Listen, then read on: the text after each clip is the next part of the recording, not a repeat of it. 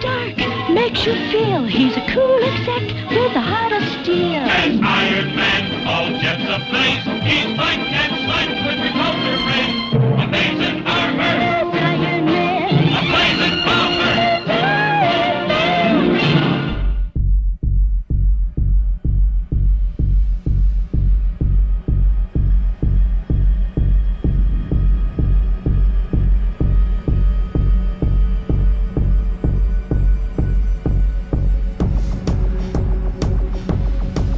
aí, Argonautas, aqui é Daniel HDR e estamos recalchutando uma armadura velha. Nós já fizemos essa pauta do Homem de Ferro, mas foi lá no Homem de Ferro 2. Nós tínhamos também um cri-cri-cri do Batman revoltado, que era o Fabiano, comparando ele com o Bruce Wayne o tempo todo, né?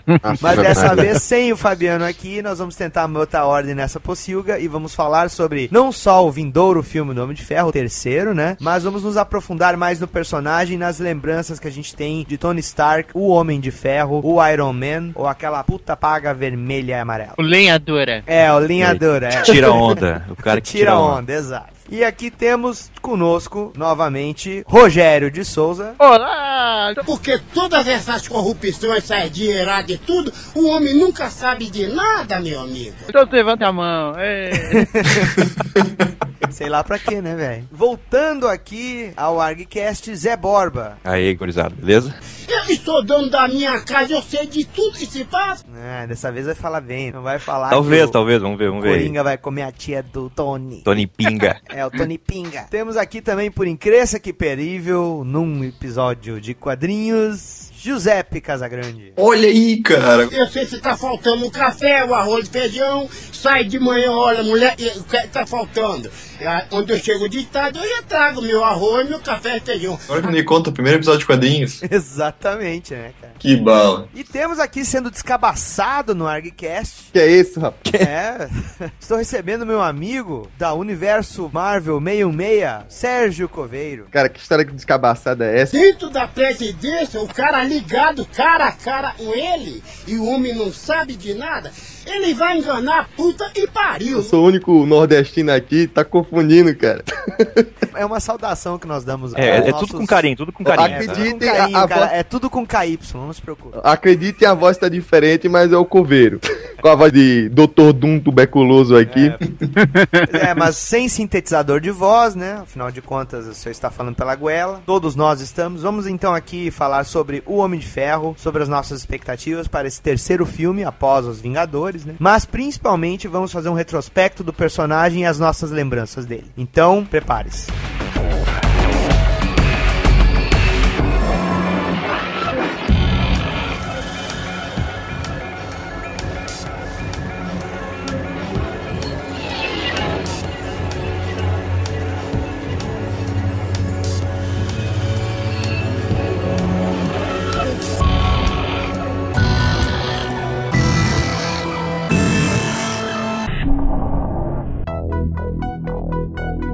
Salve, salve, pequenos gafanhotos! Mais uma promoção do Dinamo ArgCast no ar, meu irmãozinho! É, vocês são um bando de vagabundo, ficam ganhando coisa de graça aí no podcast, né? Olha só então, gente, no episódio do Homem de Ferro, sobre os 50 anos do personagem, com o filme vindo aí, a Taverna do Ogro Encantado patrocinando o episódio do ArgCast. Nos cedeu três brindes. Muito bem, mais uma parceria aí com mais uma loja. E a gente podia ter ganho cinco, né, cara? Um pra mim, um pra ti, três Olha quem fala. Né? Ah, até parece que tu gosta do Homem de Ferro, É, Fazito. não gosto, mas é bonequinho, né? Tu ia customizar ele pra ele virar o Batman. Ah, com certeza. Eu até hoje não me esqueço da famosa frase da Ana Recalde que o Homem de Ferro é o Batman feliz. Ah, sacanagem. Que bárbaro. E bêbado. Ah, bem bêbado, né? Mas, meu irmão, então nessa promoção aí que os nossos ouvintes podem concorrer a três action figures, a três bonequinhos do Homem de Ferro, o que os nossos queridos ouvintes terão que fazer? Pois é, muitas pessoas sentiram falta, né, da promoção envolvendo desenhos. Uhum. E achamos justo envolver o Homem de Ferro numa promoção com desenhos, porque esse cara troca de armadura mais como troca de mulher, né? É, exatamente, né. É, o próprio filme Homem de Ferro 3 mostra, né, que o que tem de armadura não é mole, né? Então você, argonauta, que está afim de ganhar aí um colecionável do Homem de Ferro, vai ter que botar o seu talento e a sua criatividade pra funcionar. Só que vai estar valendo de tudo, certo? Não vai valer somente desenhos, vai valer também montagens fotográficas.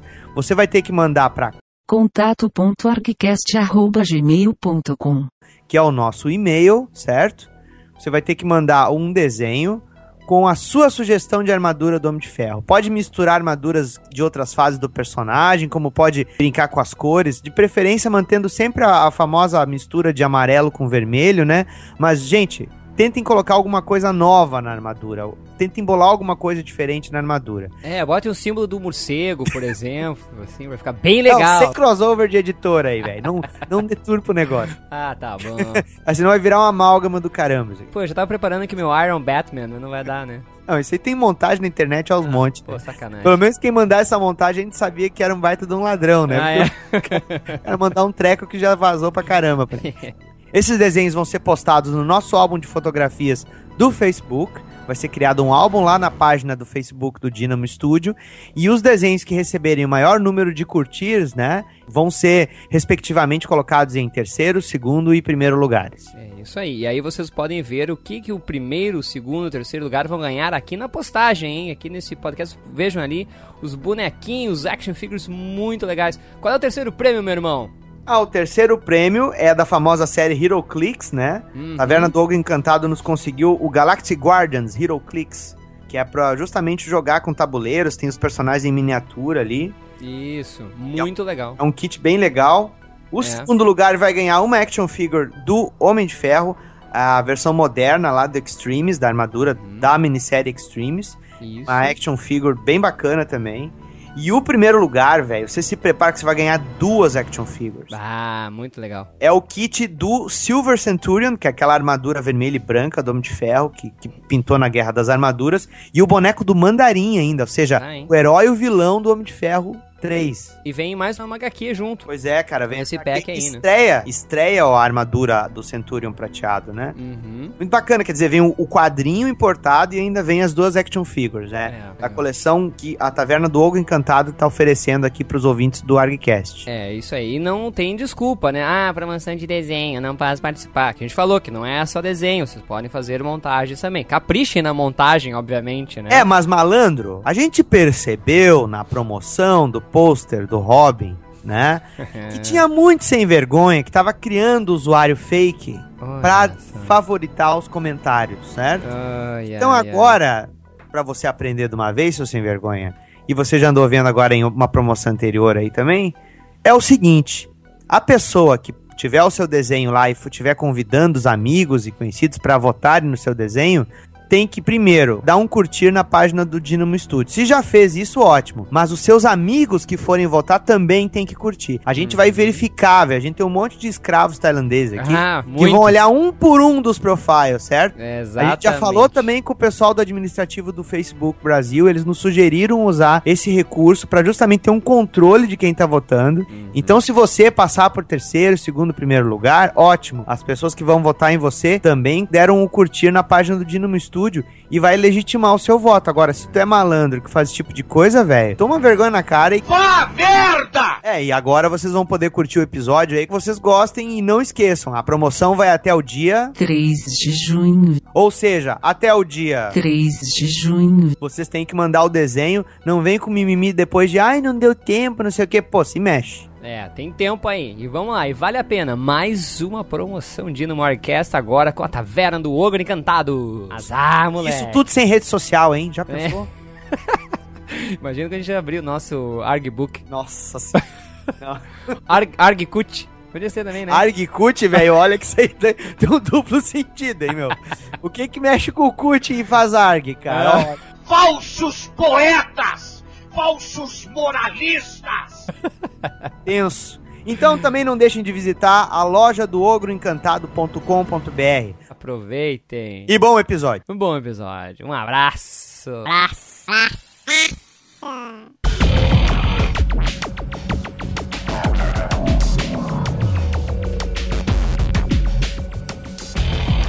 Então, Sérgio, Está aqui, além de estar sendo a sua primeira participação no ARG, também porque você redigiu um artigo que faz um retrospecto do personagem. Então queremos ouvir de você aqui para começar o nosso assunto, esse retrospecto do Homem de Ferro, né? Quem ele é, qual foram as inspirações dos criadores dele e tudo mais. Pois é, eu tava pesquisando um pouquinho sobre os bastidores do personagem, que, como aconteceu no passado com Homem-Aranha, é sempre curioso saber quais foram as inspirações do personagem, de onde Stan Lee tirou as ideias e por aí vai. A única coisa que eu sabia do ano passado é que o Iron Man, né, pelo menos a figura metálica, esse robô, parece que saiu do Mágico de Oz, né, o Homem de Lata aí, que o Jack Kirby desenhou, ele já tinha sido baseado num outro personagem de quadrinhos, de onde saiu também a revista do Homem-Aranha, que foi aquele The Spider, né, que é uma revista pulp, e um dos vilões do personagem justamente chamava isso, Iron Man, e tinha um visual muito parecido. Provavelmente, quando o Stan Lee foi juntar as ideias e conversar, né, para dar aquele resumo que ele dava pros desenhistas, e o Jack Kirby foi o que desenhou a primeira vez o personagem pra capa, apesar do Don Heck ser o desenhista do interior, ele a capa que foi feito antes, né? A capa foi feita É, antes. sempre. revista. A Sempre primeira era coisa assim, que né? tinha era a capa. É, isso se vê muito hoje em dia, né? E o Kirby era que dava praticamente todas as ideias visuais, a não ser que o Stan Lee achava que não ia vingar, não ia dar certo. E ele desenhou esse boneco de lata, bem parecido mesmo, com esse personagem Pup. Me esclarece uma coisa, Sérgio. No caso, o Spider, que tu citou agora há pouquinho, ele era um personagem da Timely ou ele era publicado por outro selo? Era outro selo, não vou saber agora qual é, mas hoje em dia acho que ele tá sendo trazido de volta pela Não, ele tá Dynamite. pela Dynamite. Isso aí, a Dynamite tá pegando os heróis Pulp, mas é que Ah, eu não me sim. recordava se o Spider e tantos outros eles estavam saindo pela Timely, né? Não, não, essa era da época que Stan Lee era moleque ainda. Ele adorava esse personagem e trouxe. Na época foi quando a Marvel tava nascendo, isso já não existia. Agora eu não sei se era concomitante com a Time, é um pouco antes, eu acho. Eu não sei direito a época. Bom, aí depois, muito depois, esse visual do Homem de Ferro que a gente conhece hoje, né, esse mais parecido com o corpo humano, né, e com as cores vermelha e amarela, foram feitas pelo Steve Dicto, né, que eu acho que a quarta capa, alguma coisa assim. Acho que o- ele foi substituir o, o Don Heck, e o Don Heck Isso. agradeceu depois, porque ele não aguentava desenhar aquele boneco de lata, né. Ah, Ele sim, queria- eu tinha visto o negócio. Na primeira versão ele tinha assim, era a máscara amarela era mais guampuda, assim, tinha umas guampas mais salientes, aquela parte em Z, assim. É, na a parte... fronte da máscara, ela tinha a parte amarela que ficava na altura da testa. Ela era um relevo, ela era projetada, parecia realmente uma máscara E- eh, semelhante à da garota Marvel, né? É, E- sim. E duas pontas projetadas pra fora. É isso que tu tá falando? Exato. É meio exatamente. saliente, né. Isso, exatamente. E tinha uns parafusos, não tinha? É, era Tinha- bem tinha mais uns- elaborado. uns uniforme. é. É, tinha uns rebites no peito. Mas é interessante como esse design do amarelo e do dourado e do vermelho marcou e ele até hoje é a definição clássica, né, do personagem. Ah, um detalhe também que eu tô vendo aqui nas informações do personagem foi oito edições depois que teve essa. É, foi no, no Suspense 39 foi a estreia. Isso, e no 48 que foi essa troca de uniforme. Pois é, cara. Os caras realmente estavam querendo mudar o design do personagem logo. né? É curioso que no 47 o Ditko desenhou duas histórias do Homem de Ferro, que foi no of Suspense 47 e 48. Ah, foi isso E aí, ne- certo que o Sérgio se referiu agora. Sim, sim. E nessa 48 que foi que ele desenhou o uniforme novo. Até tentei pesquisar e não encontrei se o Steve Ditko foi selecionado para essas histórias porque de alguma forma o Lee queria que tivesse nas mãos dele a criação dessa armadura ou se ele tava ali na hora para criar aquilo, enfim. Ele entrou que consegui. substituir mesmo o desenhista, né? O Don Heck. Só que E na hora. ó, voltou, né? É que é, muita coisa era discutida, né? Não havia um roteiro certo, fixo de Stan Lee, né? Eles sentavam, meio que falavam, conversavam. Acho que o Dick deve ter. Ninguém vai saber direito, né? Mas deve ter batido o pé. Esse uniforme é muito, sei lá, estranho. Eu vou criar um novo. Aí o Stan Lee aceitou e meio que ficou de acordo, então, ficar esse uniforme daí pro diante. Eu sei de uma entrevista do Don Heck que ele falou que adorou essa ideia, porque ele gosta muito mais de desenhar personagens mais maleáveis. E ele tava muito duro, era muito estranho trabalhar com. É. A capa foi feita pelo Kirby, né? Como todas. É, a capa é do Kirby. Sim. Pois é, e ele fez a capa antes da história. Ah, é bem Sim. provável, cara. Sim. Então, na verdade, o Kirby teria criado esse Não, design, não, né? não, não é tanto não? assim, ô. não, Zé, não é tanto, é, sabe por que que é? É que É uma- tu tem no processo de pré-produção, se tiver concept art Ah, do, sim, do sim, personagem, o- o- certamente vai rolar alguma coisa assim,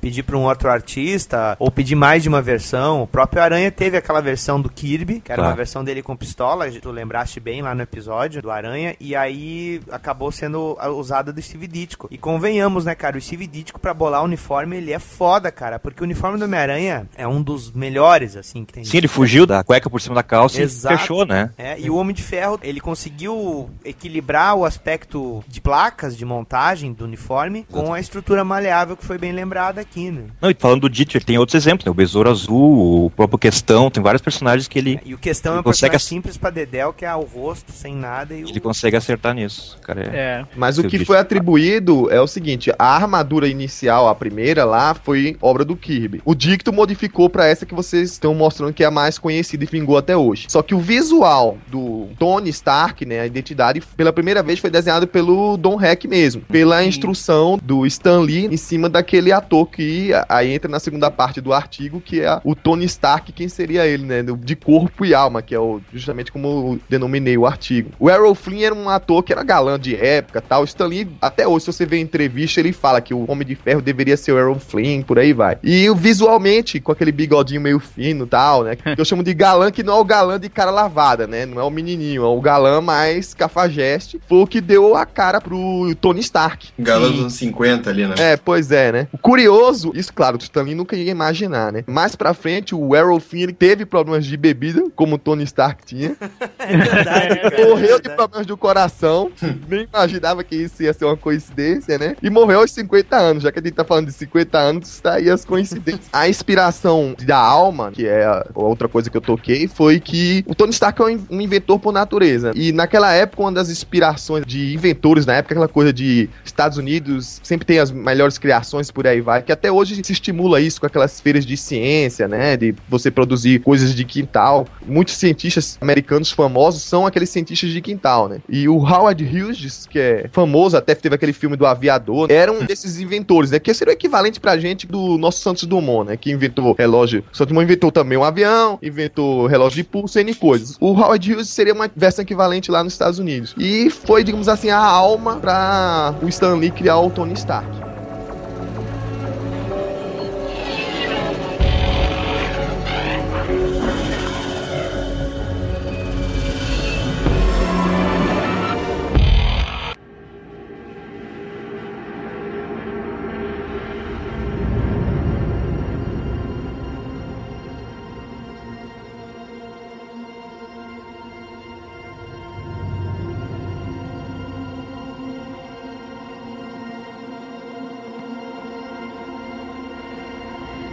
Mudança dele do cinza pro amarelo, será que não tem a ver com aquela dificuldade de manter o cinza na gráfica que a Marvel tinha no caso do Hulk? Sim, isso foi dito. É. Também Eu tem imaginei que fosse, cara, porque foi no mesmo período. A Marvel tinha uma gráfica de merda.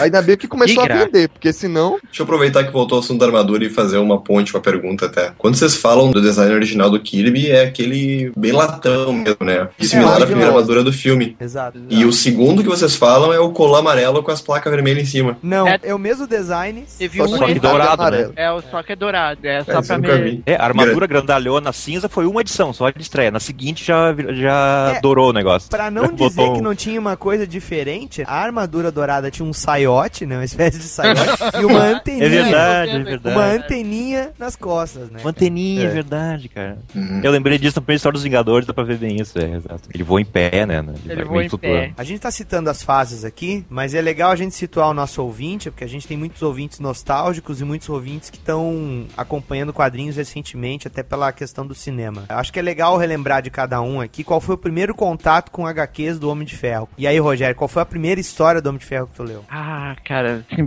é difícil lembrar, assim. Tenta. É, a mais antiga, assim, é dos Vingadores. Porque era muito atrelado ver histórias do Homem de Ferro com os Vingadores. né? Eu me lembro, ah, coisas mais antigas dos Vingadores. Me lembro da fase do George Pérez desenhando os Vingadores. Que era no gibi do Capitão América da Abril, né? Exato, assim. Acabou as histórias do Capitão e eles começaram a publicar os Vingadores dentro do gibi do Capitão. Né? ah, exato. Ah, e muitas coisas. Eu me lembro mais ele do desenho animado, assim, mas daqueles desenhos paradão. Sim. que até tinha aquelas fases. Eu contava essa história assim da troca da armadura dele passando pro cinza do dourado pro vermelho com dourado e assim por diante. Esse era o meu primeiro contato. Eu não tinha muito contato com os gibis do Homem de Ferro na época. Já em mídia de desenho animado, então, É, já em mídia de desenho animado. Mas com Homem-Aranha, assim, que eu tinha primos, tinha amigos que na época eu lia só a Mônica. Bom, se a gente for fazer um peso e medida de popularidade, sem sombra de dúvida, Homem-Aranha, na questão da Marvel, eu acho que junto com o Quarteto Fantástico, esmagava a popularidade dos outros. né? Tinha muito merchandising relacionado a eles. né? Assim, o Homem de Ferro é aquele personagem do canto todo mundo. A gente gostava do Homem de Ferro. O Homem de Ferro é legal. Só que as melhores histórias dele é ele com os Vingadores, com outros heróis. Nunca histórias solos, assim. E tu, Zé? A primeira história, eu acho que eu li do Homem de Ferro foi uma que na época eu não colecionava, eu comprava quadrinhos esporadicamente, que foi naquele Heróis TV 20, 20 alguma coisa, que é a origem dele, que é recontada a origem dele. Aham. Que, Lembro. que é ele, assim, quebrando umas correntes na capa, assim e tal, né? Gene Colan. De Nicola, né? Legenda do Gene Colan. Da É uma, história tá- uma, uma das fases que eu prefiro até muito do, do Homem de Ferro. Assim. Mas a primeira história que eu li já quando eu comecei a colecionar quadrinhos efetivamente ali em 86 foi aquele Grandes Heróis Marvel 11, dele contra o Doutor Destino, que eles vão pra Camelot. É. Aquela Ah, história. isso é clássico, velho. Cara, aquela história é fantástica, velho. Puta, essa história é muito, Muito clássica, boa. cara, muito boa. Cara. Porque assim, é, já tá numa fase já bem adiantada daquela fase do, do John Romita desenhando, Dave McLean e Bob Layton, né, Bob fazendo Layton fazendo arte final no e, John e, Romita e, com, Jr. e com argumento. Então, o- no começo dessa fase, o John Romita era meio durão. Então, a, a arte final do Bob Layton salvava, né? Fazia legal. Mas nessa Não, fase. mas eu, o trabalho do Layton mesmo de deixar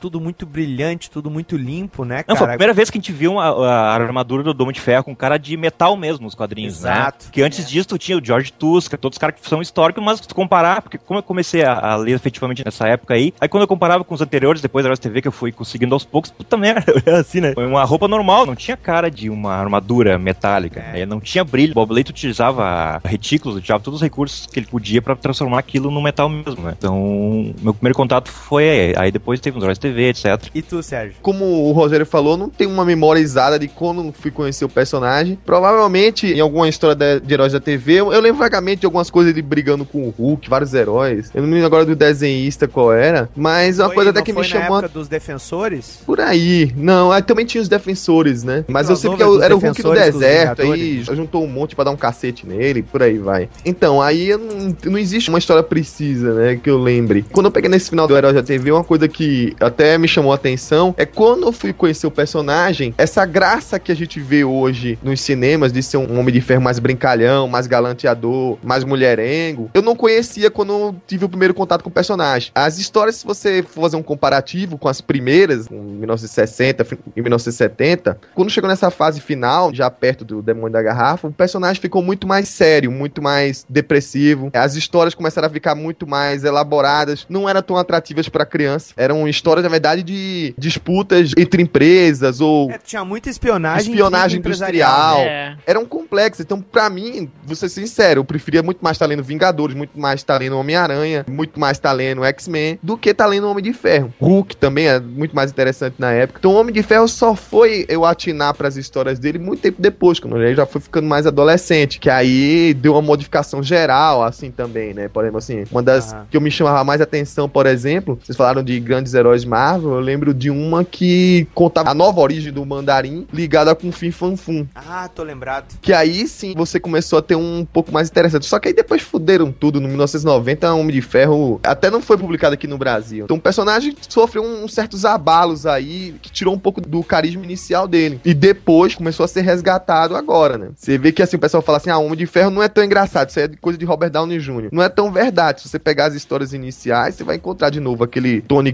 galanteador, aquele Tony meio safado, meio brincalhão. Até nas primeiras histórias escritas pelo Lee, ele tinha alguma coisinha disso. Eu tava relendo algumas assim. E ele é. Cada história ele com namorado, essas coisas assim. Ele é. É, ele só Ah, tinha uma sim. frescura de platonismo, que ele enrolava meninas, soltava um galanteio, só que na hora H não podia porque ele tinha uma porra de uma placa peitoral de um peito, que se abrisse a camisa ia assustar, né? Não, é, e essa fase do piripaque, esse no peito, né? Que tinha que pegar e, e carregar numa tomada, foi aquela fase ali. É, você não se lembram, cara? Que ele tinha que. ele tava lá acabando a força dele, tipo Ultraman, assim. Eu dizer, ele Ultraman, pro- Aí ele sentava ficava- do lado de uma tomada e ligava e ficava ali esperando ele tinha. carregar. É, tinha vários plugs, né, pra dar em tal lugar, fazer um remendo às vezes. Ele É, era tava- um celular, meu. Ele era um. Homem de ferro celular, meu. É verdade. Eu, o meu primeiro contato com o Homem de Ferro, ele foi, na verdade, com os desenhos, aqueles que já reprisavam no início dos anos 80. E aí o, passavam os desenhos da Marvel. Marvel, os desenhos desanimados lá, e tinha o desenho do Homem de Ferro. Mas eu acabei querendo brincar com o personagem quando meu pai me deu aqueles bonequinhos da Gulliver. E um desses bonecos era o do Homem de Ferro, um boneco de borracha, todo pintado, que eu até tenho hoje novo. Um resgate da minha infância. Obrigado, Fabiano. Ele me deu de aniversário ano passado. E aí eu sei que quadrinho do Homem de Ferro mesmo, eu acabei lendo. E nem foi na época da Block, até a- saía antes pela Ebal, mas começou a sair colorido pela Block depois, o Homem de Ferro. Mas eu tive contato mesmo, foi pela Abril, na fase dos Vingadores com o Neil Adams desenhando, que viu o Homem de Ferro de patins, cara. Ah, aí, sim, sim. na cara. Guerra Chris Crew, aí eu fiquei assim, que porra é essa, cara? o Pra próprio Heróis economizar energia, pra economizar energia, né? É, ele explicava que era pra isso mesmo. E na própria Heróis da TV, tu tinha aquelas histórias muito mais tensas, como eu acabei de exemplificar, e dele quase morrendo, tendo que recarregar lá o mecanismo pra manter o fragmento da bomba longe do peito dele e metendo um fio numa tomada, né? Ali, de repente, na guerra Chris Crew, ele usando uma porra de um patins, eu ficava assim, Que isso, porra? aí eu fiquei, Cara, que que é isso, cara? Qual é o critério disso aqui? Ele tava ensaiando pra fazer um show com a Cristal, né? Que também... É, Anos 70, pessoal, era isso. é, épocas de Bug-Aranha, Homem de Ferro de patins, puta que pariu. a Cristal, olha só, né? A Marvel sempre reclamando foi... dos anos 90, ah, os anos 70. Cara, a Marvel tinha um pé na disco, né?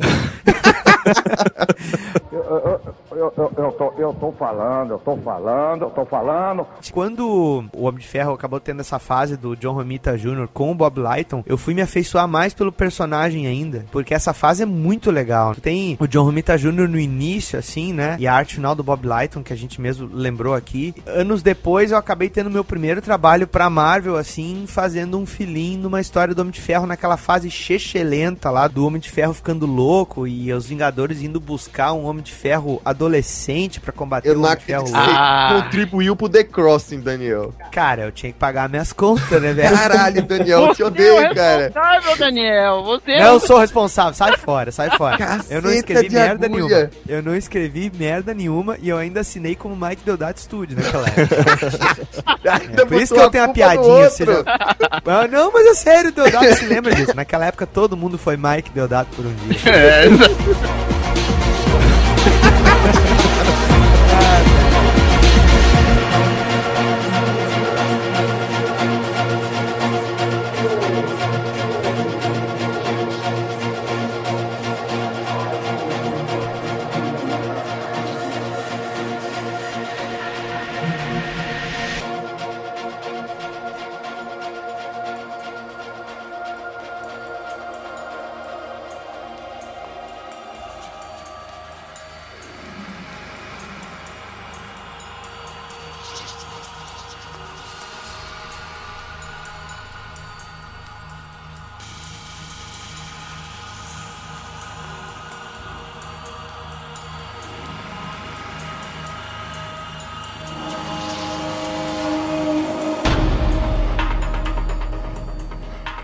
Giuseppe, o teu contato como de ferro pela primeira vez, qual foi? Olha, cara, se eu disser qualquer coisa diferente de que foi com o filme, pode ser mentira. Sério, cara, não é assim. nem um ó. brinquedo, nem um videogame, nem um... Não, até- não, esse daí sim, cara. Mas, por exemplo, eu joguei os jogos do Iron Man quando eu era menor, eu vi alguma coisa, mas eu nunca cheguei a ter contato de, bom, vou ler essa história do começo ao fim, vou me inteirar alguma coisa do personagem. O que me marcou mesmo, assim, eu diria que foi o primeiro contato de fato com o personagem, foi sim o filme. E na sequência do filme, ainda por dica tua, eu acabei lendo Extremes. Ah, tu leu depois que a gente conversou, então. Exatamente. O que que tu achou? Tá quase virando Jaspion, né? Porque. Ainda bem, né? Que Ah, ele é, te recomendou o assim, Extremes, né? né? Se ele falasse, leu The Cross, que fui eu que desenhei, seria pau. Não, ô cara, não, Não, mas eu tá- que desenhei, seu xarope do caralho, seu marveco. Tô falando que eu fiz algumas páginas, caralho. O cara vai dizer que eu fiz a saga inteira. Mas... Ah, cara, assim, ó, eu curti bastante Extremes, tá? Ele faz ter mais sentido algumas coisas que são um pouco incômodas no resto da história. Principalmente aquela relação de tamanho da armadura com a relação do tamanho do personagem. Pois é, né, cara? Meio in, in- não verídico, assim. Mas é isso, eu acho que ah, filme, mas quando filme. tu é moleque, tu tá ligando pouco, né? Ah, é que, eu, como eu disse, eu vou conhecer depois de velho, né, cara? Esse é um problema. Quando tu é mais velho, tu vai conhecer uma coisa nova, tu vai querer embasar aquilo na realidade, vai querer trazer pra uma coisa que é mais verossímil. É, mas o contexto é importante quando a gente fala de histórias desenvolvidas em um período de publicação, como livro, né? Como quadrinho, como cinema. Como todo mundo fala do Cidadão Kane, por exemplo, que se tu for ver um, hoje em dia, tu vai achar que é um filme lento. Mas pra época, o recurso técnico e, o, e a história em si, eles foram inovadores. né? Sim. Uma outra coisa, assim, que tu diz, ah, qual é que foi teu primeiro contato? Tem certos personagens, entre eles Homem de Ferro, pode pegar Homem-Aranha, Batman, sei lá, são personagens mais fortes, que eu não consigo lembrar o primeiro contato porque eles estão aí, sabe? Estão sempre em todo que é lugar. Tu vai sempre ver falar deles, tu vai ver alguém que gosta, tu vai ter alguém por perto. É difícil marcar um primeiro momento onde tu teve contato com aquele cara. O que eu consigo lembrar no máximo é, bom, qual é que foi o momento onde eu parei pra ler ou parei pra ver alguma coisa a respeito dele por conta. E aí isso foi pós-filme Extremes. Ô, Daniel, você falou agora de outros contatos, eu só comentei de quadrinhos, mas provavelmente, além desses desenhos desanimados aí, que eu, na verdade, eu não lembro de ter assistido, mas eu sei que eu assisti porque eu tenho uma fantasia ridícula do Capitão América que meu pai comprou pra mim por causa desses desenhos, né? Mas peraí, tu também tinha uma fantasia de carnaval de Capitão América? Não sei se era de carnaval, cara, eu sei que eu tinha tu ela devia ser completa. Criança, né, velho? É, com criança, eu tinha um escudo que eu certamente arremessei em algum canto que minha mãe não gostou e esse escudo sumiu, né? É, achei que tu ia dizer assim, não, eu comprei dois anos atrás pelo eBay, veio ela aqui toda emborrachada e tal. E aí, eu não sei se vocês lembram, mas eu lembro certamente desse jogo que era dos Vingadores e tinha os quatro personagens principais, que era o Capitão América, o Gavião Arqueiro, o Visão e o Homem de Ferro. Nintendo de 8 bits. Claro. O Visão Branco, né, cara, que Isso. o Bernie fez dos Vingadores da Costa Oeste, né? É, e aí também era um outro contato também um mais antigo de um personagem, né? Sem dúvida, cara, se a gente for pensar na memória pregressa do Homem de Ferro, pra muitas pessoas, no momento que a gente começou a falar em outras mídias, sempre era com os Vingadores, né? Porque isso foi até colocado antes no início aqui. Ele não era um personagem de destaque, né? Porque, porra, se a gente for parar pra pensar, ele acabou sendo um opcional da Marvel pro cinema, porque era um dos direitos cinematográficos que eles tiveram de volta, né? Porque aí a gente tem que remeter de como é que tava a realidade econômica da Marvel no início de 2000 e estavam falindo. E aí eles começaram a licenciar a torta direita os direitos pra cinema dos personagens. Porque eles viam assim que os personagens eles não eram um negócio plurimídia. O produto deles era o quadrinho e se alguém quer fazer um filme do meu personagem de quadrinhos, maravilha, né? E o Homem de Ferro tinha parado com que estúdio mesmo? Paramount. Universal ou Paramount? Paramount. É Paramount. É, ia ser o Tom Cruise, né? O Homem de Ferro. É, né? tinha essa lenda aí, né? Sério, cara? Não, eles estavam Tanto que disseram que o Andy Granov se baseou no Extremes de desenhar o Tony Stark parecido com o Tom Cruise, né? Uma coisa curiosa sobre os filmes é que os personagens que são da Marvel Studios, né, o Homem de Ferro, o Thor, os Vingadores e o Capitão América, são os personagens que estavam em Heróis TV e Capitão América no início de Abril, né? É como se a Marvel Studios Exatamente. é como se a Marvel cara. Studios fosse o Abril e as outras fossem a RGR. É. São bem esses caras aí, né? São Sim. bem aqueles Cara, que eu não- sobraram que Abril pegou. Esse comparativo é perigoso. Mas é É verdade, bem, tem é lógica. bem curioso isso, cara. É porque a publicação da Marvel pela editora Abril era justamente com o- os títulos que não tinham licença, por exemplo, na RGE, que era o caso, a RGE publicava Homem-Aranha, Hulk e publicava lá os X-Men, né?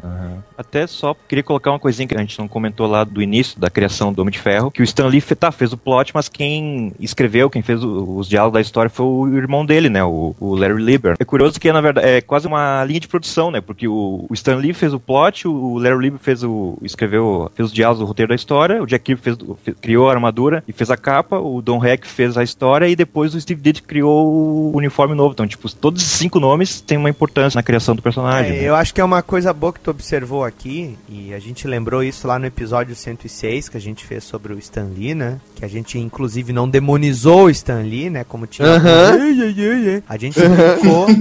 a gente explicou que naquela época era meia moda caralho, assim mesmo, cara. E realmente, o Homem de Ferro foi um dos primeiros personagens a ter o crédito de todo mundo envolvido. né? O Sim. lance que eu acho que não existe hoje, e o Daniel vai me confirmar, é que tava todo mundo junto fazendo, né? Tava no mesmo lugar. É, naquela época era, era, muito, de comum. boca, né? Tu tinha Olha, o- faz aqui, você pega isso aqui, era na mesma residência, no mesmo cômodo, então eles podiam argumentar, dizer, olha, pega isso, adianta isso. É. Hoje que é muito difícil ter isso. Hoje em dia tu não tem mais esse conceito de estúdio e, e bullpen, como eles dizem, né? De redação das editoras, né? Que se tu for olhar, por exemplo, é, fotos da Marvel e da DC na década de 70 pra trás, tu vai justamente ver que tinha desenhistas trabalhando lá dentro, tu tinha um- uma equipe de produção, a maioria deles ali de Nova York, de próximo de Nova York, e um que outro artista que trabalhava no outro lado dos Estados Unidos. Hoje em dia, com a internet, isso meio que se quebrou, né? Exato. Seria como se fosse uma redação de jornal, assim? Muito ou- parecido, muito parecido. E os caras iam lá bater ponto e trabalhar. Eram É, tinha- funcionários tinha que como estar qualquer lá, né? E É. as Sócios dos caras de gravatinha, muito legal ver as fotinhas. assim. Devia ser um ambiente de escritório muito louco, né, cara? Por isso que tinha justificativo de Jimmy Once, por exemplo. É, exatamente. Diz que uma, uma das coisas curiosas, você lendo biografias aí do Stan Lee, diz que todo mundo reclamava que ele não parava de falar. Então ele aparecia lá onde o pessoal estava desenhando, falava um monte, dando pitaco, todo mundo parava, ficava olhando pra cara dele, eles apareciam e voltavam a desenhar. É, e o, e o Jack Kirby era um dos que dizia assim: Tira esse louco aqui de perto. Exatamente. Hoje à tarde eu peguei aquele DVD do Stan Lee, Marvel Mutants and Monsters, que ele entrevista, o Kevin Smith se entrevista a ele, né? Procurei alguma coisa sobre o Homem de Ferro. Aí ele fala rapidamente ali que ele fala que o nome Tony Stark. Não sei por que que eu não coloquei o nome do Tony Stark com o nome e sobrenome com a mesma letra, né? Eu digo, é, é, ele falou, ele falou assim, eu não sei, eu, Não sei como, eu acho que eu não prestei atenção. Ele falou. assim. eu até achava. Eu, eu até me impressionei comigo mesmo. Eu até achei que o Larry Lieber tinha dado o nome, mas pelo que o Stanley falou, ele mesmo que deu esse nome. Talvez se fosse com o nome literado, talvez o nome do Tony Stark fosse Tony Tornado, alguma coisa assim, né? Talvez- Ainda bem que, ainda bem que, ainda bem que ficou Tony Stark, né? Ficou- E só outra coisa rapidinho. é, Eu tava lendo aqui no livro do Guedes, A Era de Bronze dos Super-Heróis, cuja capa foi desenhada pelo nosso amigo Daniel HDR aqui, que naquela época da fase do John Romita, chegou a se cogitar o Tom Selleck pra fazer Sim, o Homem de Ferro no cinema, né? É. Meu Jesus. Pior, cara, não fala nada que, cara, brincando, brincando, ele era o mais próximo que tu tinha de cara com aquela cara de cafajeste. Mas, cara, na- no Bigodinho, 1980, mano. era É, Tony é Stark com mullet e bigodinho, igualzinho. Exato, cara. Exatamente. Demônio da Exatamente. garrafa é o Tom Selleck só cabelo preto em vez de castanho. pariu, pior é que é mesmo. Olha aí, ó. É, e-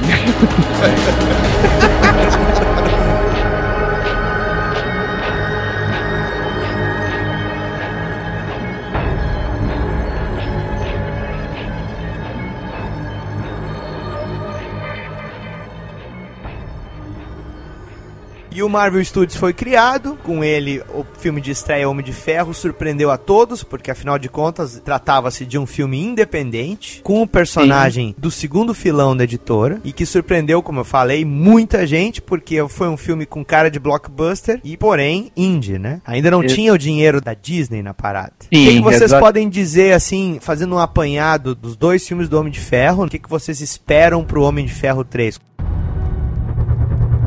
Heroes. There is no such thing.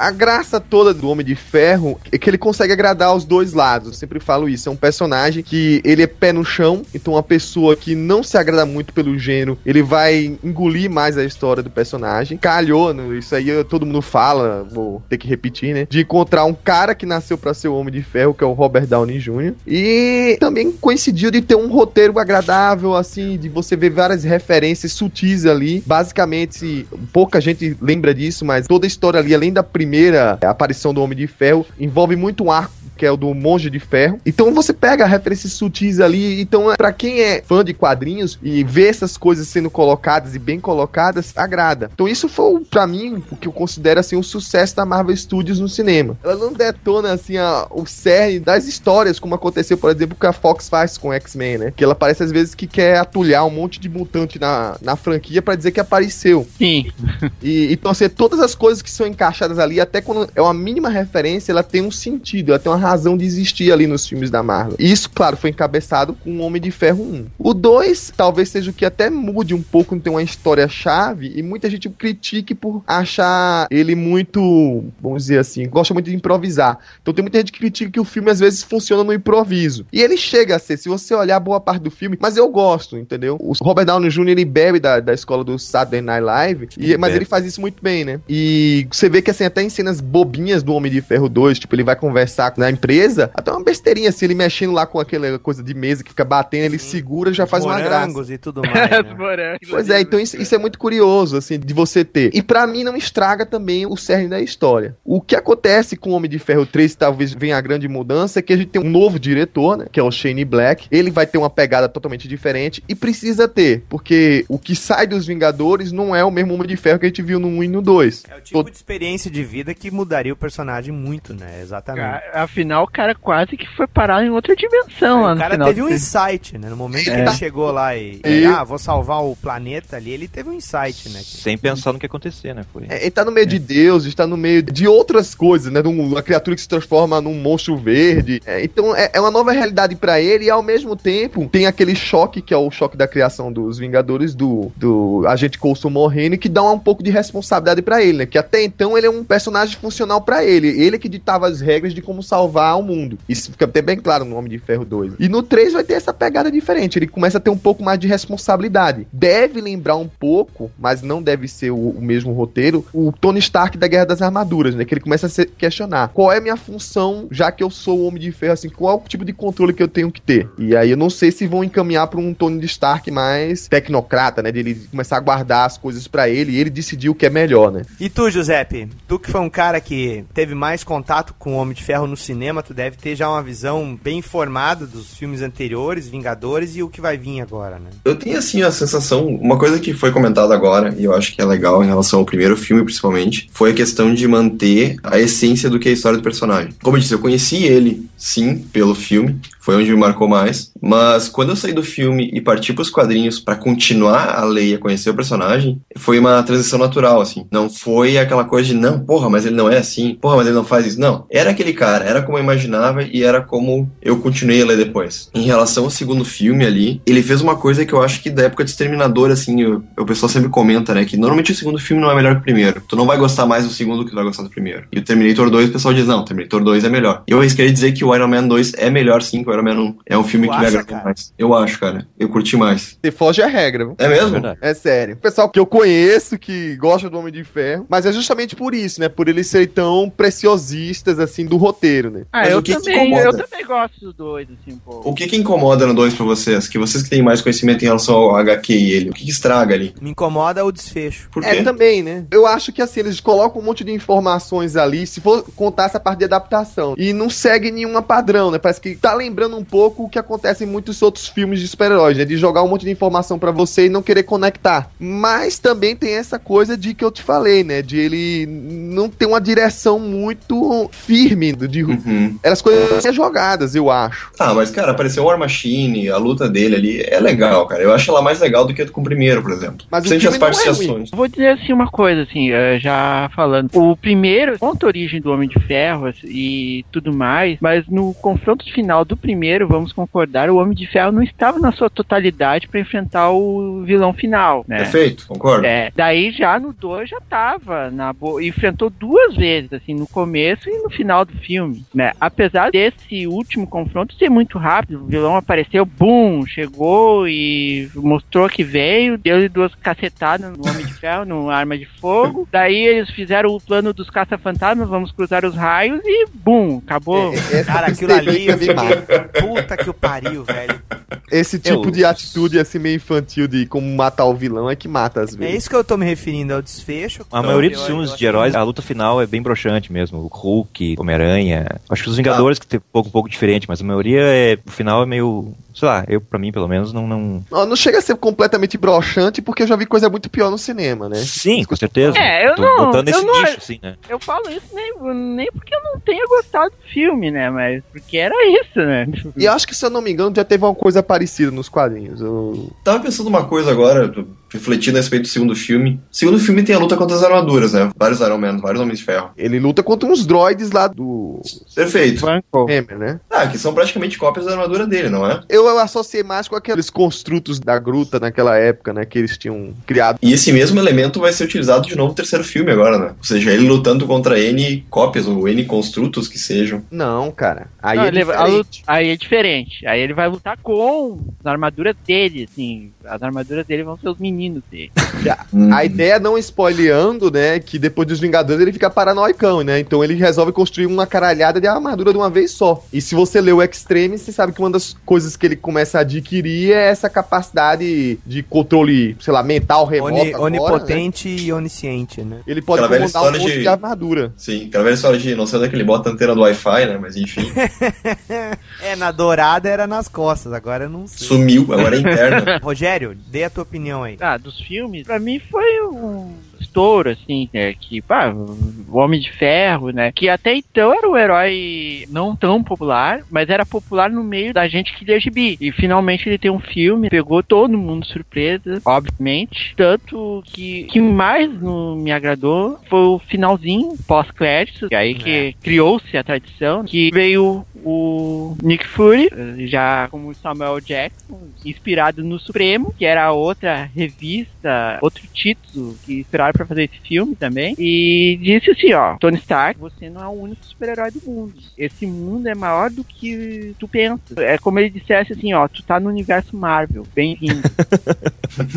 E aí por diante veio o Homem de Ferro 2, o Hulk, o Capitão América, o Thor e tudo mais. E os Vingadores, culminando os Vingadores e agora o Homem de Ferro 3. Quanto ao 2, né, o 2 é tipo a continuação disso aí tudo, tu já encaminhando o Tony Stark pra esse encontro com os Vingadores, e até então tava meio obscuro, né, e logo no final não. Também era engraçado, assim, era uma história do Tony Stark contra o Chicote Negro. Ele era chamado de Chicote Negro nesse filme? Acho que não. Não, era só uma referência, né? Que, Era quem entende. Era o Vanco, Vitor Colocaram Vanco. como se fosse o filho do Dínamo Escarlate original, né? Ah, é, sim. Fizeram uma mistureba Danada. Daí Eu também gostei desse filme, assim, como um complemento, assim. Eu sempre, eu sempre sou assim. Eu não consigo ver o um... Se o filme tem uma sequência, assim, eu vejo e vejo logo depois o outro. Não tem como, Como se né? fosse uma coisa só, assim, como se... É, como se fosse uma coisa só, assim, como se fosse a continuação da vida do cara, assim, né? E, e assim por diante, né? E agora eu tô aguardando ansiosamente o 3, né? O Homem de Ferro 3. E a Marvel quebrou esse leque de que grandes filmes tem que ser em trilogia, né? Porque se meteram o personagem no Vingadores, então não existe mais essa continuação de o filme tem a sequência aqui aqui. É meio conectado, se perdeu essa ideia. Quero dizer nada, mas vai começar a putaria dos quadrinhos dos filmes também. Com certeza vai, cara. Agora eu quero olhar, quero, sei lá, saiu o filme de um outro personagem, quero assistir. Alguém que nunca assistiu. Tá, começa aonde? Olha o quê? Qual a sequência disso aqui? A putaria só vai começar quando a Marvel readquirir os direitos do X-Men, do Quarteto Fantástico, daí vai vir um massacre. Daí acaba. Aí eu quero ver. Aí, aí Ah, cara, não, até pode virar uma putaria, mas já tá mais do que na hora deles aqui de adquirir aquilo lá. Puta, mano. Vamos ver agora com o X-Men, né, do Brian Singer aí, que promete unificar tudo, né? Se ali já não der certo, a gente viu que já no Aranha ficou meia boca, né? Então, não tive vocês coragem. podem ficar de mimimi. Se vocês têm ainda confiança que aquilo vai dar certo. Eu tô curioso, curiosidade Homem-Aranha? Não, Não, do, X-Men. do- dos X-Men. Ó, Com quando todos, o diretor do First Class saiu, eu falei, ih. Pois é, gente, isso aí que a gente tava falando de virar uma putaria, vai um pouco de encontro com a minha impressão, assim. O filme do Homem de Ferro 2, eu não gostei da conclusão, como eu falei agora há pouco. O Homem de Ferro 1, sabe, foi uma surpresa pra mim, muito agradável, porque até então a gente via sempre adaptações que passavam muito por alto no personagem, e o cara curte o filme do Homem de Ferro. Ele é um filme menos calcado, assim, em questões profundas e sérias, não que os outros filmes da Marvel tivessem algo assim. Pois mas- é, fiquei pensando é, agora. Em suma, os dois filmes vieram, daí veio aquela punhetagem do caralho, que foi o Vingadores, que foi do cacete. Também um filme muito divertido. Porém, a gente teve filmes que até levar o dos Vingadores, foram caso o filme do Thor e do Capitão América, e eu nem coloco o Hulk nessa comparativa, mas vieram filmes que me fazem pensar o seguinte. Me explica essa porra.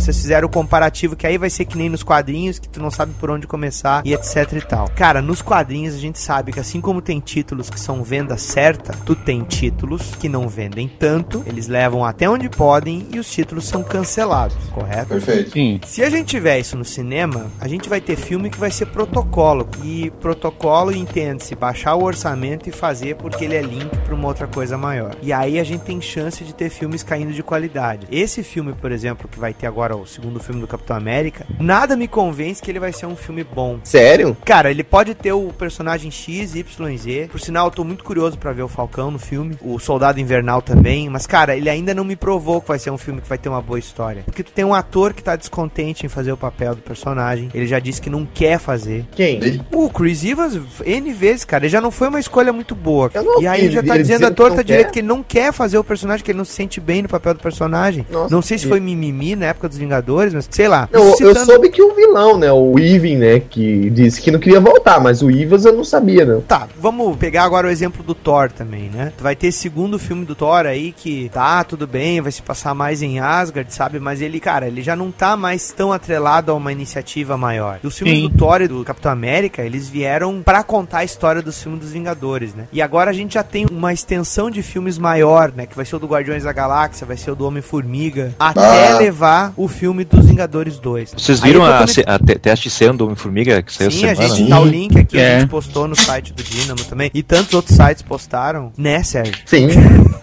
Mas a questão toda é, é a seguinte: eu acho que cada vez mais os filmes eles vão ter que parar algumas franquias que já não vão estar funcionando tanto, cara. Tá certo que tá muito cedo pra falar ainda, mas eles estão expandindo esse universo cinematográfico deles de uma maneira que vai chegar um ponto que vai ter filme que já não vai mais fazer a mesma bilheteria. E esses filmes são filmes caros de se fazer, porque eles vão ter que manter atores, vão ter que amarrar eles com contratos. Tu vai ter que agora tu tá tendo essa crise nos estúdios de efeitos especiais aí que tá tendo. Tá forte. pois tá é, forte. cara, tudo E- isso vai reverberar em filmes com o perfil dos filmes da Marvel. É, e tem uma outra coisa também que é bem normal aí. Existem alguns personagens que funcionam bem pra filme e outros nem tanto. É. Eu não tô na zica. Eu acho que o filme vai ser legal. O filme vai trabalhar uma das visões do quadrinho do Homem de Ferro que eu mais gosto, que é a do Extremis. A cena pós-créditos, tá todo mundo dizendo que possa ser com os Guardiões da Galáxia, porque vai aparecer a armadura espacial do Homem de Ferro. O vilão, escolheram um vilão que. É, escolheram um vilão legal, deram uma nova caracterização legal pro vilão também. Ao mesmo tempo, a gente tem mais outros quatro filmes, né? Até o próximo Vingadores. Então eu não sei como vai ser. Eu acho que o futuro do cinema da Marvel, ele tá meio duvidoso, assim. Porque vai chegar um momento que o filme dos heróis da Marvel vai virar que nem o quadrinho da Image dos anos 90.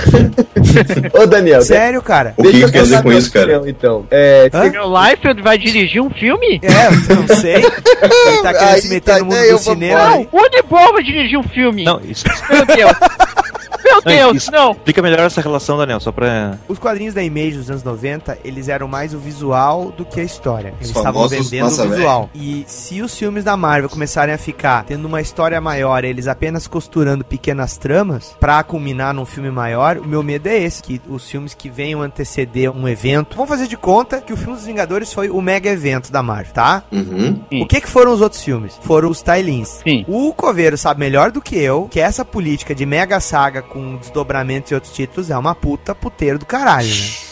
mas que vem funcionando até hoje. Não, vem funcionando até hoje naquelas. Ninguém disse que tu tem bons tie-ins. Nem todos são bons. Sim, Não é sim, verdade? Sim. Então, o que eu tô falando é o seguinte: se a gente sempre tiver um filme cliffhanger, né? Um filme principal, que seria juntando toda a equipe e aí eles combatendo um mal maior, não sei o quê, pra montar essa saga, tu corre o risco de ter muito filme meia-boca. E isso torra dinheiro de estúdio. É. Vai chegar uma hora que eles vão ficar naquela porra. Então, como é que nós vamos contar as histórias da Marvel? Posso opinar em defesa agora? Claro, afinal de contas, você é um Marvete safado, então. Não, então deixa. Você tá completamente certo aí se ela não tivesse adotado uma política. E aí é que a minha grande crítica no Homem de Ferro 2, que praticamente foi um filme com. Claro, é um filme do Homem de Ferro, mas deixou muito aberto pra. Ah, vamos deixar o, o Robert Downey Jr. fazer o filme que ele pode. E aí ele, claro, rende um monte de cena engraçada, mas não teve uma grande direção, uma grande história no roteiro. Que é a minha maior crítica comparada ao primeiro, que é- ele tem até uma base nos quadrinhos, né? O outro ficou um pouco de mistureba, mas ainda assim eu acho um excelente filme. Você pega os próximos, você tava falando aí que você tá botando fé no Homem de Ferro 3 por conta que ele tá pegando o roteiro do Extremes, que é uma puta história nos quadrinhos, concorda? E aí você pega o próximo Thor. Eles não pegaram à toa. Ele já tem a origem do Thor, o que é que eles estão pegando como roteiro principal? Simplesmente aquela história do Malekith que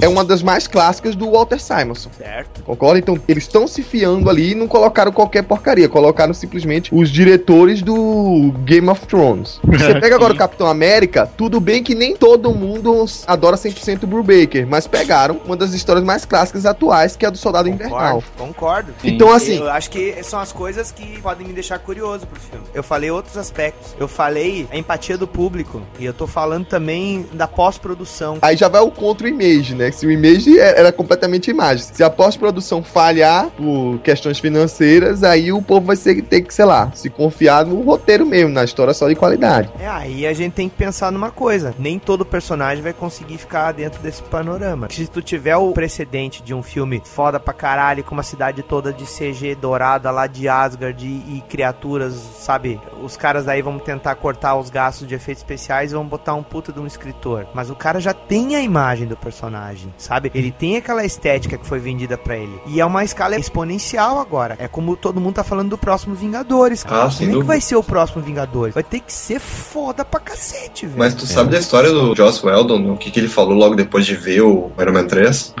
Sim. Que diabos eu vou fazer agora nos Vingadores 2? Ele se apavorou. Diz que arrepiou o cabelo. Então realmente o negócio vai, vai ficando grande. É, mas vai chegar um momento que vai ser incontrolável. É Aí- isso que eu tô falando. Eu não tô tirando crédito. Eu adorei os filmes até o momento. Tem alguns que eu gostei menos, mas sabe, eu me senti novamente aquele moleque de 10 anos descobrindo os heróis da Marvel, sabe? Eu tenho uma teoria, assim, é de se há esses negócios de filmes individuais, porque tu sabe, assim, que os atores, eles não vão ficar pra sempre nesses papéis. Então, se há definido que existe Homem de Ferro, Thor, Capitão América, é, eu acho que só vai restar fazer filme dos Vingadores, assim como X-Men, assim, só tem filme dos X-Men grupo, né? Então, vou fazer só filmes dos Vingadores o grupo. Assim já não de deixar tudo já definido, né? Não É, precisa e a gente não pode deixar de pensar de que os contratos aspiram. Sim. E os caras têm a vida deles. Quer dizer, o Robert Downey Jr. agora ele tá com um acordo do caralho, né? Que ele recebe porcentagem de bilheteria dos filmes que ele tá botando a cara na Marvel. É, mas ele, ele já andou levantando a bandeira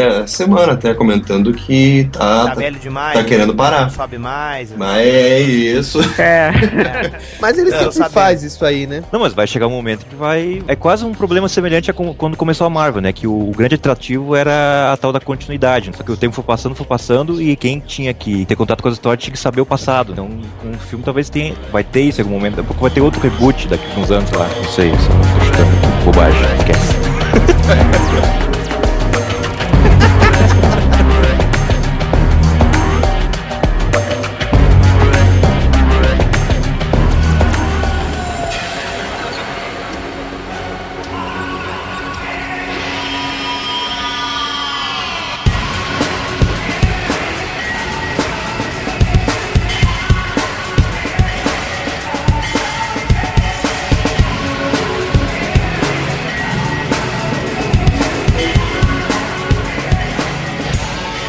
encerrar, meus amigos, como o Homem de Ferro troca de armadura como ele troca de mulher, a gente vai entrar agora aqui numa opinião rápida pra saber de cada um de vocês. Tirando a última armadura agora do Marvel Anal, que é a armadura preta e amarela, que é desenhada nas histórias pelo Greg Land. Tá mudando toda Aliás, hora, né? Toda edição tá mudando. Tem uma agora É, dos Guardiões da Galáxia. cara. Eu não sei, eu sei uma coisa, eu sei que o Greg Land foi a melhor escolha pra edição, porque ele não precisa desenhar rosto.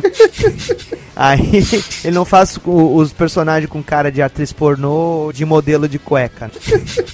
Essas armaduras aqui que estão aparecendo na imagem, qual a que vocês preferem? Vocês podem escolher duas, certo? Cada um de vocês escolhe duas. Como leitores, vocês leram a história, é, quais as que vocês achavam mais legais? Começando pelo coveiro. De lembrança, assim, só pra é meio nostalgia mesmo, a 6, Centurião Prateado, que é justamente o que a gente encontra na Guerra das Armaduras. Logo depois do Monge de Ferro, ele, ele constrói ela, né? Pra, é a briga que ele tem com o Monge de Ferro. É, marcou pra mim bastante. E talvez a clássica, que é, vocês estão falando tanto do Bob Layton, que é essa quinta aí, que é, é como ar comum, né, mano? Assim, em outras mídias, né? Até naquele videogame que eu comentei do Nintendo, acho que era essa aí que eles tinham colocado. Mas, a, claro, a 14 do Extremes também é muito marcante, né? Que é a que vingou pro filme. Rogério. Bom, tem uma fase do Homem de Ferro que eu gostei, assim, interessante. Foi depois dos heróis renascem, quando ele voltou, né, ao normal, que era uma armadura que logo depois criou vida própria. É a 11? É a 11. Ah, é, essa armadura eu achava legal, porque meio que ela é do padrão de cores da antiga, da clássica, e tão clássica que também tem aquela máscara em V, mais acentuada. Era muito legal, assim. E também, a outra favorita minha, que já foi citada anteriormente, a do Citorião de Prata. Sabe por que, que eu gosto dela? Porque eu sou colorado!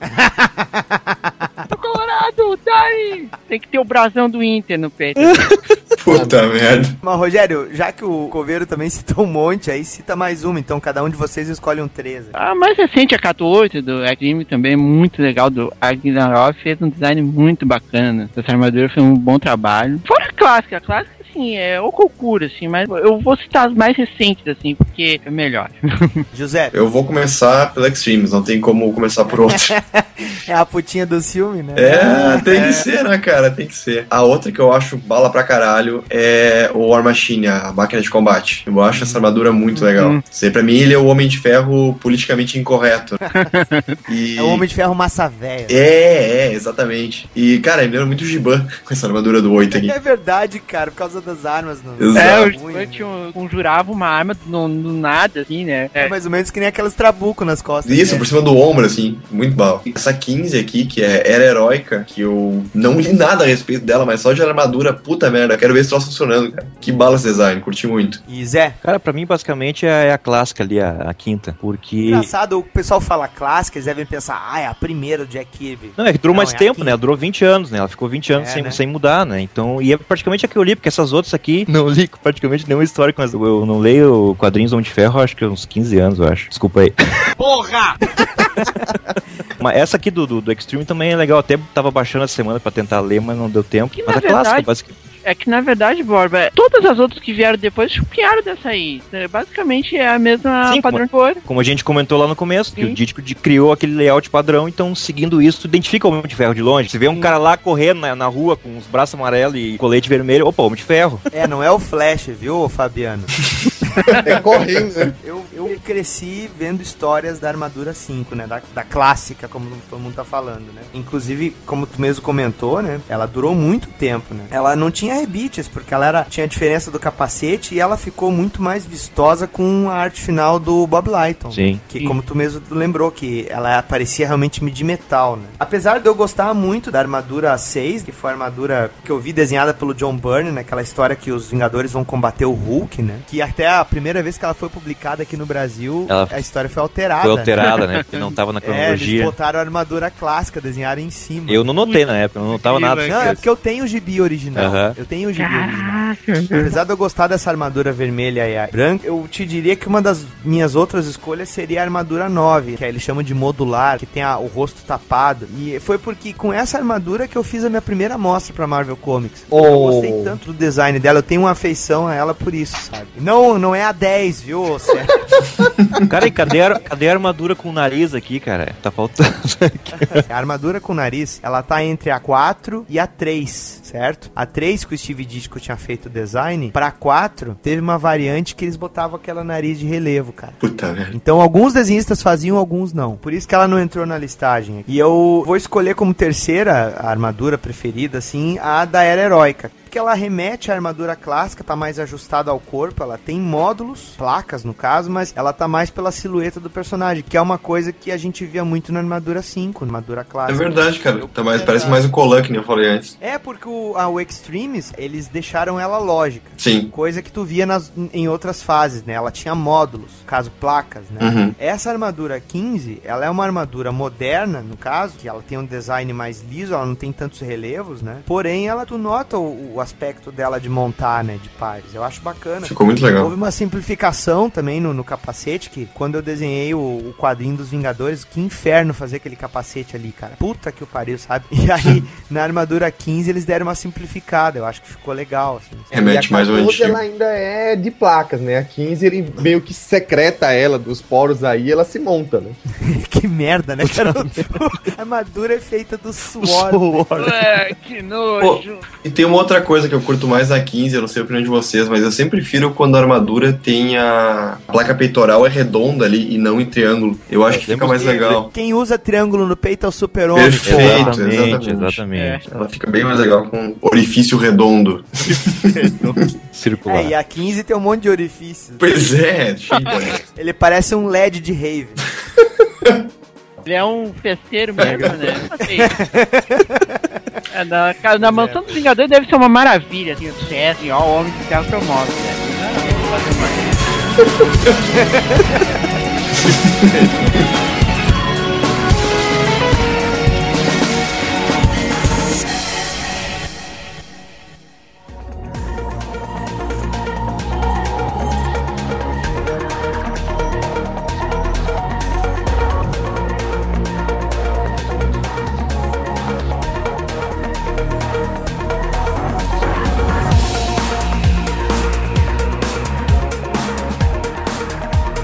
Não, só rapidamente, que eu eu acabei não falando sobre o filme, né? Mas é bem rápido aqui, que eu gostei bastante do primeiro, mas o segundo um pouco menos. Mas só que uma coisa que a gente não comentou, que o segundo tem a Viúva Negra, né? Scarlett Johansson. Então, Oh, um esquisinho. é. Então me dá um esquisinho aí e era isso. Valeu?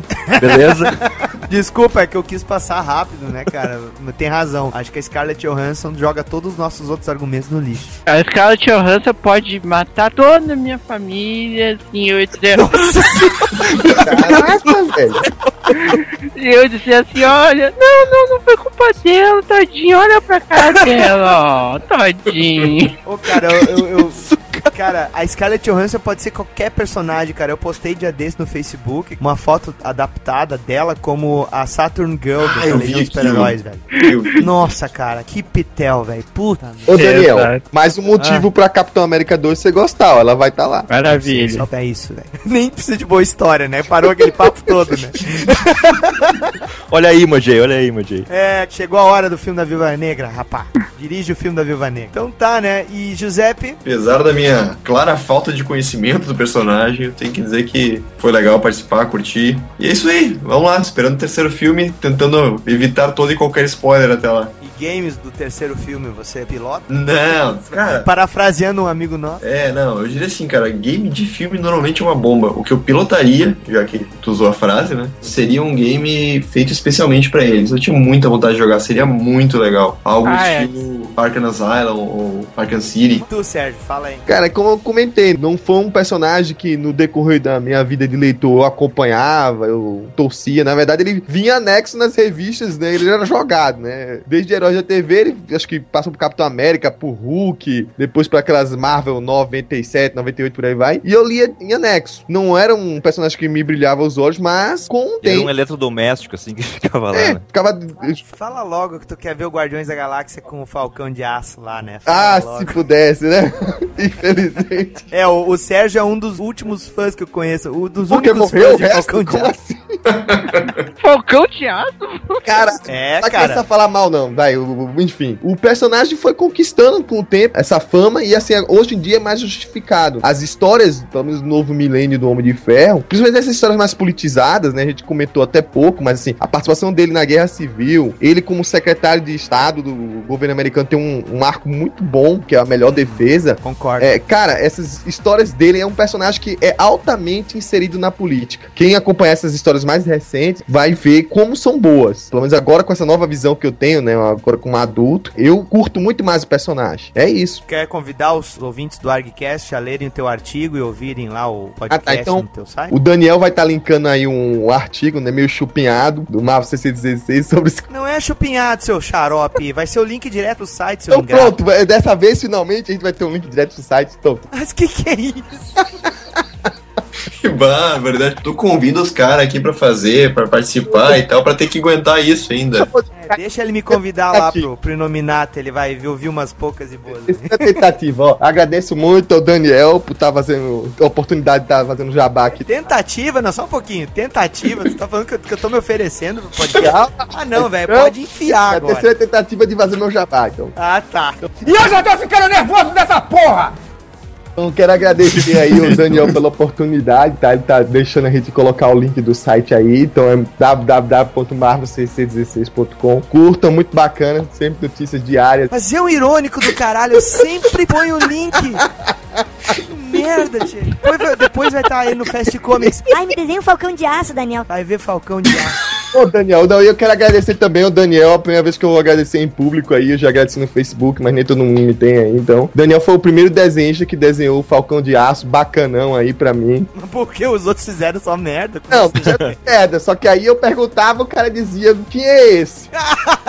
Ninguém sabia quem era, o Daniel não, ponta firme lá, ele estudou. Ô, cara, eu vi, eu li Falcão de Aço. Todo mundo ficava olhando com a cara de cu, aí eu tinha que dizer o quê? Olha, parece um Ranger azul e tal, só que tem uma ponta na cabeça. Ele parece o Power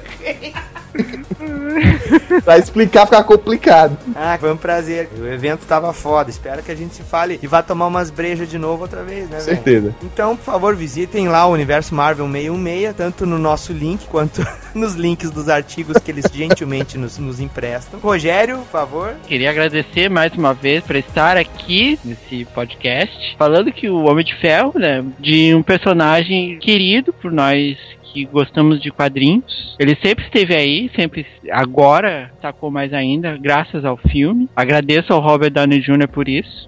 Sem dúvida, sem dúvida. Bom, o que mais eu posso falar sobre. Quem sabe tu convida dessa vez falando claramente Ah, as sim. pessoas a visitarem o teu site. Tá, visitem o meu site, o debiloides.blogspot.com. Como é que se escreve o Debiloid? Debiloides Debiloides com D mudo no final, tá? Com aquela vírgula em cima, assim, né? Como se fosse. A crase. Crase, é aquela crasezinha em cima, né?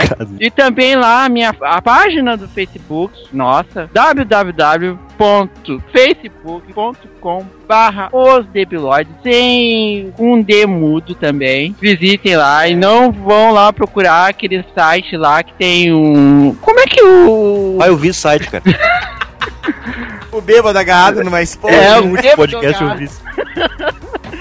A quem não entendeu a piada, inclusive ao Sérgio, procura digitar osdebiloides.blogspot.com. É, você não vai achar que... Que aí tu vai levar um susto. né? Mas procure o certo, por favor. Visite lá, meu. Procure o certo, por favor. Não, não- Então, meus amigos, muito obrigado pela audição de vocês. A gente agradece a, a- eu, os meus colegas de podcast, meus convidados. E novamente dizendo ao nosso querido amigo Fabiano, professor Nerd Silveira, que o Homem de Ferro é o Batman feliz. Obrigado. E de bigode. Bigodinho. Dá pra dizer que é homem também? Ele é mais rico.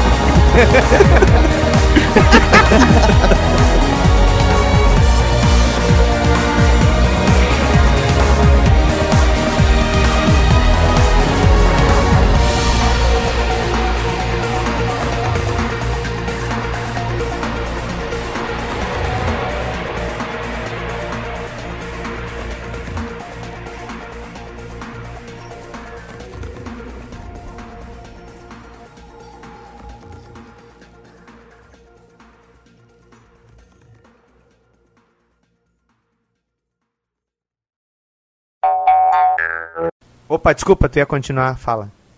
Eu? Sim, tu falou e... E. Nada, Não, né? pode, então pode, tá, pode tá, seguir não, o agora Sérgio. deixa. Pode seguir o Sérgio aí. Era num, digamos assim, num estrupa. Eita, já ia falar.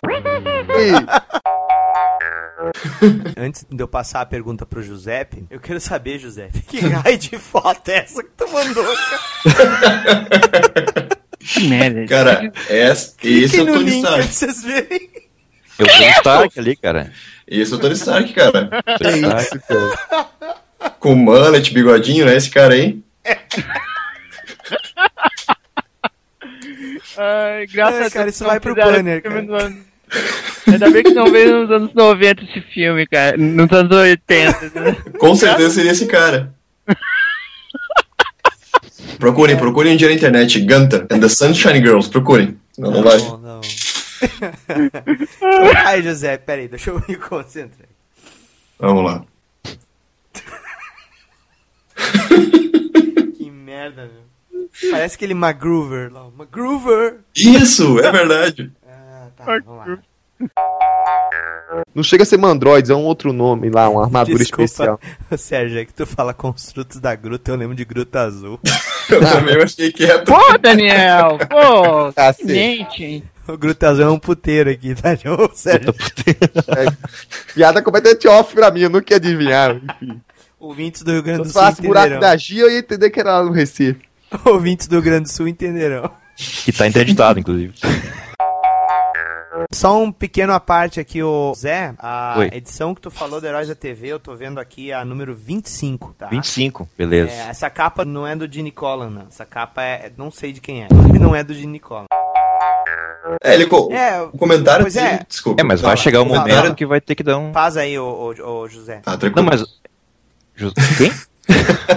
Tô se batendo. José, não Giuseppe. Eu, eu mandei pra vocês aqui um link e aqui tem meio que uma coletânea de algumas das principais armaduras. Tem muito mais, né? A gente sabe, mas essas aqui foram as que ficaram por runs maiores, assim, dentro da revista. Uhum. Eu vou querer depois que vocês opinem qual armadura que vocês acharam mais legal, tá? É, essa Tirando a nova agora, que é preta e amarela, né? Essa Então, 10 você colocou aqui só porque você desenhou, foi isso? Não, cara. Porque eu não me lembro de ter ela ter repercussão nenhuma, essa 10. Não, ela foi dessa fase horrenda aí, Que né, você cara? desenhou, ah, entendi. Agora, tu quer saber com qual que eu peguei o trabalho? Sim. Foi com a 9. Ah. Foi a do Ah. Tom Morgan. Aí Ah, você deixou acontecer essa 10 depois. Não, eu não tive controle, cara. O trabalho veio, seu chubichão mala. A minha amostra foi com a 9, tu entendeu? E aí eles me enviaram o roteiro, essa, era essa armadura do caralho aqui, que tinha essas duas... Dois pratos de alumínio como ombreira aqui, né? É isso. A impressão minha, essa 15 tá muito parecido com o que vai ser do, do, do, do terceiro filme. Ai, mais uma, mais uma, vai. Mas um tá aí, a do Extreme ali que eu falei. Mas Ah, tá, uma falou, né? É, falou as três. duas tá bom. Duas tá ah, bom, duas tá bom. Não, outra? não, cara, não tem, só essas duas. O cara parece que tá comprando, né? Não, não, não tá Não, gastando nada.